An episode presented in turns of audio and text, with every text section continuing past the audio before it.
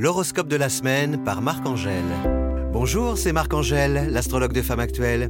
Vous avez une minute? Voyons ensemble ce que nous réservent les planètes cette semaine. Semaine du 16 mars, les rues sont belles, ça sent le printemps, les hirondelles apportent de bonnes nouvelles, les planètes aussi, avec le retour de Mercure en poisson qui fait la part belle à la communication, aux échanges, aux projets collectifs. Plus encore quand Mercure s'associe à l'original et inventive Uranus.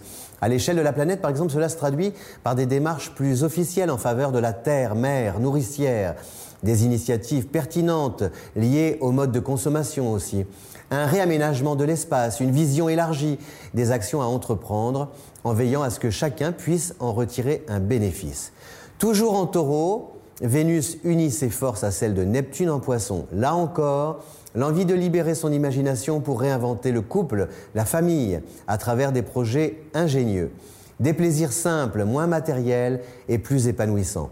Si votre cœur est toujours à prendre, Vénus vous redonne une chance, et même plusieurs, de croiser l'âme sœur, l'ami des amis par exemple, au cours d'une soirée festive. Merci pour votre écoute.